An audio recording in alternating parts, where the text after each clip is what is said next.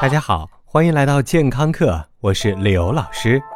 本周的节目，我们将继续讨论减肥的话题。上期节目，我们慰问了委屈的啤酒肚先生们，今天我们来关注女人。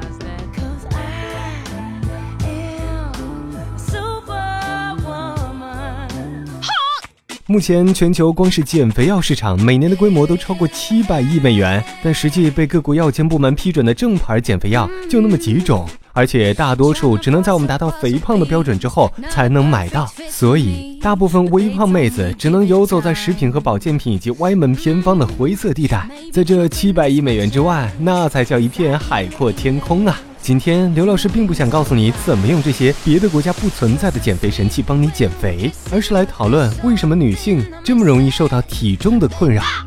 因为作呗，因为我想让我老婆瘦得漂亮。其实体重这个问题对于女性来说，无论心理和生理上都是倍儿难的事儿。如果说减掉啤酒肚就让你精疲力尽，那么让女朋友减肥那才叫百年大计。也许你尝试过各种神奇的偏方，电视购物、甩脂、运动、节食，仍然无法摆脱与生俱来的肉感，你一定会非常气馁。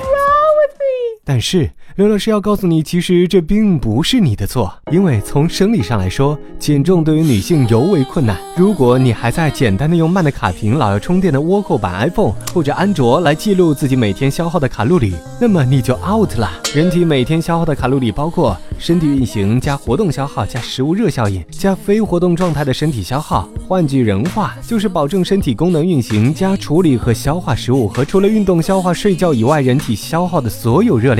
最后贡献最小的，才是你每天在健身房里挥洒的汗水，因为运动消耗的占比不会超过百分之十。也许你以为垃圾归类就是环保了，但其实我们人体这么一个复杂的系统，需要大量的能量才能运转，绝对算不上是环保认证低功耗。那如果我们吃太多，热量去哪儿了呢？摄入过多的卡路里会被身体以脂肪的形式储存起来。这大概是一种沿用自远古时期智能储备库的原理，但如今却成为大大的烦恼。但对于男人来说，一部分热量会被身体自动转化成肌肉，羡慕吧？但这个功能对于女性来说几乎忽略不计，因为这项功能需要睾丸酮才能开启运行。这也就是为什么通常情况下女人总没有男人强壮的原因。如果你以为上帝哥哥已经如此不公平，但其实更不公平的还在后头。那就是大姨妈，每月都来敲门的大姨妈会扰乱内分泌水平，同时还会让女票们的身体水分产生波动。在激素水平的过山车中，女票们还总有那么几天会失去理智，容易把持不住，功亏一篑呀。这就是为什么你的体重总像小黄鸭一样浮动的原因。生活如此艰难，连瘦都不让人好好瘦了。哎，男同胞们。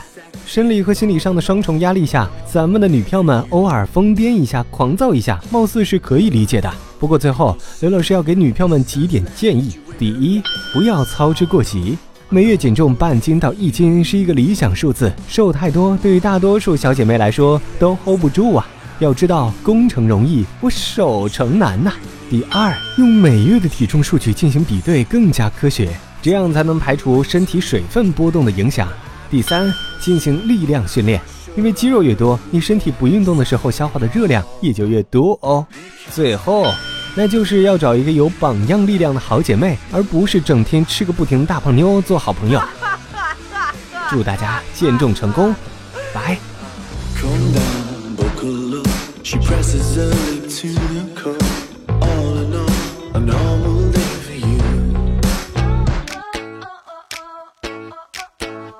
健康课给小伙伴们谋福利啦！只要你是健康课听众，你就有机会赢取神奇脑波的 VIP 会员。关注健康课官方微博、微信，或者神奇脑波 Brainwaves 官方微博，即有机会获得价值六十元的神奇脑波订阅 VIP 账号。你还可以去神奇脑波官方论坛了解更多脑波知识。本次活动仅限安卓用户，现在去苹果 App Store、Google Play 安卓市场和 Mac App Store 下载使用，即可免费获得价值六美元脑波一手。